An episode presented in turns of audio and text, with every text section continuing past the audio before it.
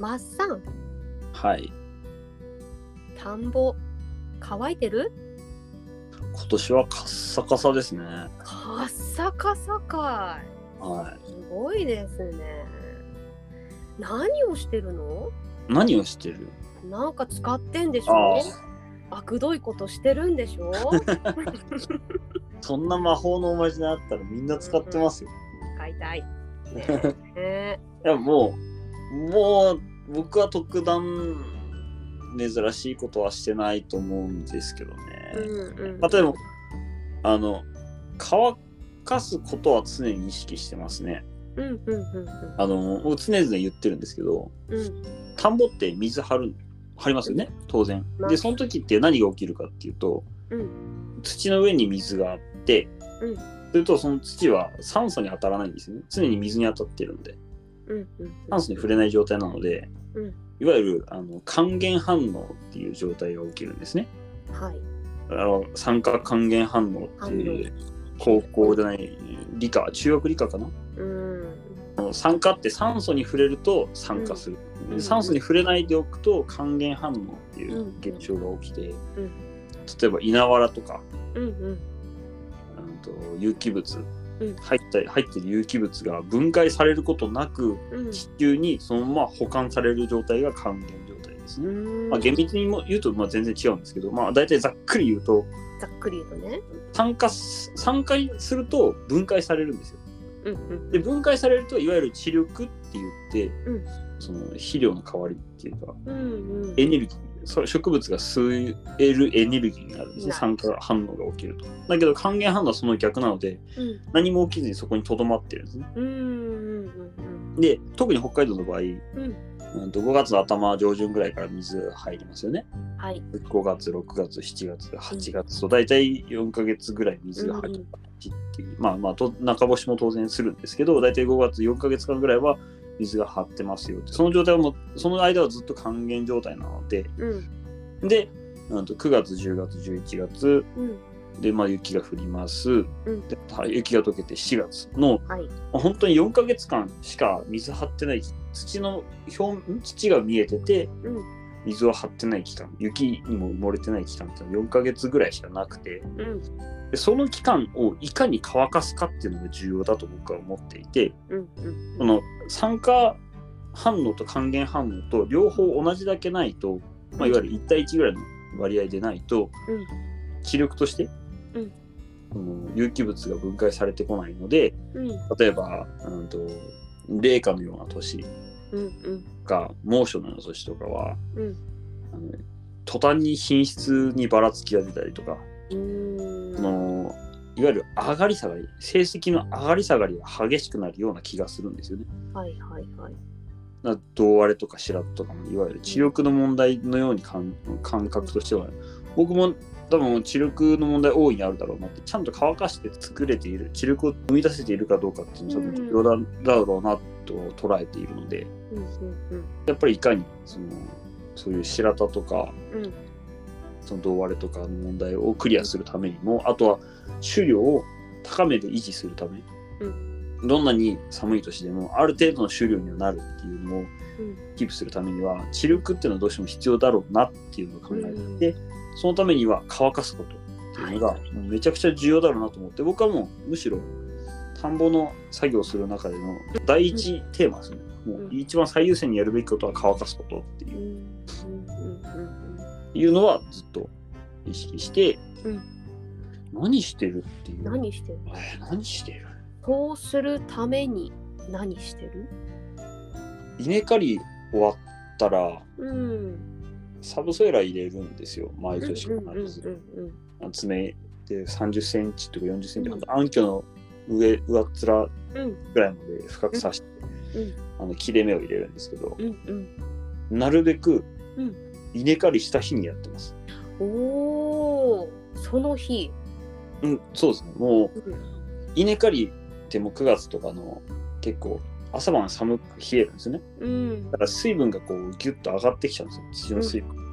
なので、その一晩置くだけでうん上の水分が今度稲刈り後って稲わらが田んぼに覆いかぶさってるので、うんうん。水分がなかなか蒸発しないんですよね。ああ、蓋がされた状態ね。なので、その状態で、ちょっとでも水分ある状態で、サブソイルを入れても、うん。なかなか効かないなっていうのがなんかちょっと感じる。で、なるべく、うんよっぽど、うんあの、今晩雨降らないなとか、うん今晩まずなんかとんでもない霜とか梅雨とかないなっていうことない限りは、うんもうその日のうちに必ずうんサブソイル入れちゃいます。だからもう夕方5時ぐらいまで稲刈りして、うん。からすぐスタートして8時とかまで普通にやったりとかはもう結構ざらにうんやってますね。やっぱりそれをやることで違いが出ましたか？過去にうん。あの稲刈り終わってうん6時過ぎ、いやーもういいわあ疲れたから明日やるわって言うん。って夜中に雨降ったことあってあっちゃ。入れなかったんですよ。うわその田んぼって水を落として稲刈りまでの間。は乾かしてちょっとひび,、ひびが入るじゃないですか。そうね。このひびからあの、うん暗渠下の暗渠に向かって縦に水が浸透していくんですけど、うんコンバインが走ることでそれが全部なくなるんですよ。うん。その後に雨が降るともう終わりなんですよ。もう抜けないんですよあらまあ。なので僕は一回それを経験してうん、入れなくなってからはもうう何が何でもその日のうちに、うんでもう天気予報ってうん。さすがに今晩は雨ねえなっていう時は休みますけどうん。基本的には体力あるうちはずっとやってますね。あとはですね。そうあとはねうん。ロータリー使わない？うーん。なぜ？まあ一つ理由大きなのは僕がロータリーがとても苦手だから。シンプルだね。そして素直。うん。あのロータリーってうん。トラクターの後ろについてるじゃないですか。はいはい。前タイヤがトラクターの前タイヤが何かに乗り上げてうん。上がるとうん。ああ。このロータリー下がるんですよ。はいはいはいはい。で何かの溝にタイヤがスッと前タイヤがスッとは入るとうん後ろのロータリー上がるんですよ。ああ。すると何？落っこしたその下、うんなんていうんですか交番層っていうんですかね。なんていうんですかその落っこし下の層が凸凹になるんですよね。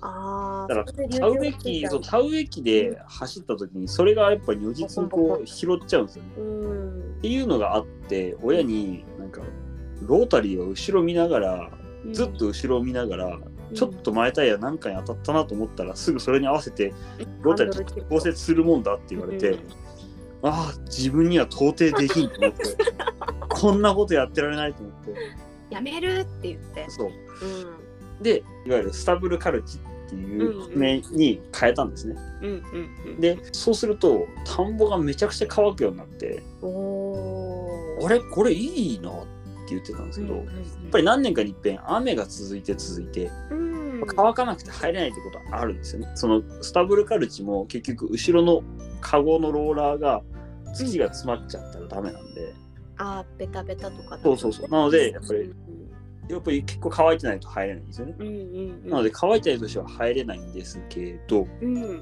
それを何年もあの、うん。ひ粘り強くスタブルカルチだけで起こしていくと、おお。もうちょっとやそっとの雨じゃうん。24時間待機すればうん。大体入れるようにカなるッと。というそう。はようになってあうんいや全然やっぱ乾き癖ってあるんですよね。ああそその癖がつく。そう。なんか乾かないのも癖なんですよ。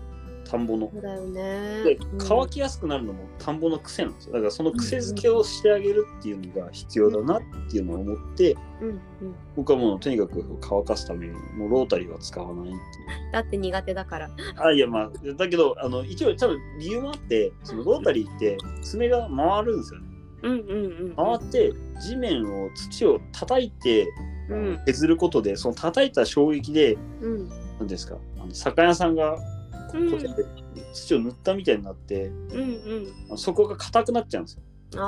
で水の縦浸透がしにくくなるっていうデメリットがあるので、うんうんうんなので僕はもうそういうのがあるので、なるべく使わないと。もうロータリーやめてうんうん8年うーん結構だね。ロータリーまだ持ってるんですけど、あ、そうなのね。しまったまんま、も眠ってる。う6、7年は触ってないですね。あらまあ。あの、棚に、こう、パレットに乗せて、棚に、こう、オブジェし。まったまま、そう。あの、でも、売らないんですよ。絶対勝負はしないです。なんでかっていうと、あの、売ると多分ロータリーが必要な場面が出てきて、あのおまじないとして、そうおまじないとしてこれだけは売らない。そうなんだよね。あれ不思議だよね。いやもう使わんべっつってさ手放すといるってことになるんですよね。不思議。そう。でそうやっぱり多分何年かに1回はどうしてもほほぼほぼ毎日雨でうんどうにもならないだろうっていう日が来ると思っててうん。そういう日のためにロータリーを取っておこうと思ってうんうんうんうん8年も出さなかったらそろそろ壊れる気がするいやーそうたまに触ってあげよう。ね。撫でてあげてくださいよ。だからもううちはもう全てのあの作付けする補助田んぼも畑も全部においてロータリーは一切使わないんですよねうん。徹底して。徹底しますもうあの、まあ、苦手なのもあるんで なるほどね。いい話が聞けましたわ。いやでも乾かすといいような気はするんですけどねなんかうんたまに聞くのがそんなに乾かすと、うん水が抜けすぎちゃってうん。田んぼにしてる時大変じゃないっていう人がちょっといたりする、例えば乾き癖つきすぎてとかほいほい。縦浸透つきすぎてうん。あのざるみたいな田んぼになっちゃわないっていうそれが怖くてちょっとしけったままにしとくんだよねっていう人がいて。どうなの？ザルみたいになっちゃうの？ならないですね。うん。僕も結構いいっぱいやっぱ脅されてその、うん。ロータリーでその高板層っていうんですか利定板ってなんつうのその叩いてうん。硬い層を作らないとうん。田植え機底抜けて田植え機はまっちゃうよって言われたことあって。はまったらロータリー使うわって言ったっきりもうそう。ハマってないか。ないんですよ一回もはまってなくてうん。って考えると常識って関係ないんだなっていうそうだね。やっぱりその自分のお家の田んぼそれぞれ皆さん違うのでね。うちのベストみたいなものがやっぱりあるよね。土の状態もそうですしね。だからうん。暗渠がきちんと入っていればでなおかつそのちゃんと一回一回一年でもがっちり乾く年があればうん。おそらくそこから乾き癖っていうのはついていくんじゃないかなとは思うんですよね。うん癖をつけてそううん。大事ですね。そしてその縦浸透多すぎて水が持たないんじゃないって言われたこともあるんですけど、うんうん。なんだったら僕乾電直波やってうん。水その乾電直波は先輩に大先輩に教えられたのはうん。田んぼは水を貯められる畑であれっていううん。言われたことがあるので、うんまあ、それにまさにそれを習ってやってるんですけど、うんそうなると全然畑のままでも水を貯めるっていうことは可能なのでうんうんうんうんうん。なんか田んぼが乾きすぎて困るっていうことは多分現状理論的にはないな。ないね。乾いてなんぼっていうところですね。そうだし乾けば乾くほどやっぱり初期生育もきちんと取れるしうんうん日中が寒い時期例えば、うんいや今年寒いねってうん。いう、うん今年の夏はちょっとねあんまり暖かくないねっていう時でも土がしっかり乾いていれば地温が取れるんで、決して僕は乾かしすぎるってことはないなと思うしむしろ乾かすことによるデメリットっていうのはほぼないなってうんうんうんいううんうん。のは思います。はい。いい話が聞けました。いい話なんですかね。いいと思うよ。これでもちなみにあの、うん僕の独自の理論だと思ってる人も多いんですけど、うんうん。あの乾かすことによるメリットっていうのはあうん。のちゃんと研究センターで、あの資料としてたくさん出てますんで、素敵なね。はい、なんらあの僕独自の理論ではなく僕もうんただ研究センターから教えてもらったことを「はあ」って言って 喋ってるだけです。ねうちもあの田んぼがだんだん田んぼっていうんですか？はいはいはい。山あいにあるので。うんうんうん。うちはこう田んぼの中も勾配をつけてるって言ってましたお父さん。水があ下に下にこう抜けていくように。そうなんです。うまい。それは面白いですね。面白いやった。いや、そんなあのいわゆるあの僕らうん、地元では田落としってよく言ってるんですけど、うんうんうんうん。田んぼの水を排水して抜いて、排水の先が田んぼなんですよね、結構ある。うんうんうんうん。そうそう。そう田んぼ田んぼの水を抜いても下の田んぼに落ちてって、で、その田んぼの水を抜くとさ下の田んぼに落ちて落ちていくっていう、まあ、中山間地にあるあるなところなんですけど、そうなると、うん。あの上の田んぼは乾くけど、下の田んぼは乾かないっていう現象が、まあまあ 起こりうるんですよ。ね。そうですね。で、あの、良きとしてるのが、そのやっぱりお水、山が近いので、ものすごく冷たいお水が入ってくるんですよ、ううんちの近くは。で、そうすることで、温められた水を使っていけるっていうメリットもなんかあるっていう話はしてましたね。うんそうだそれぞれのお家でさ、その自分たちの土地に合ったいろんな方法があるので、いやケースバイケースとしか言えない。そうそうそうそうケースバイケースでいろんなあの田んぼの作り方のお話が聞けたりするのも面白いなーって思いました。ありがとうね。で別に僕は特段珍しいことはしませんよ。明日も頑張りましょうや。頑張りましょう。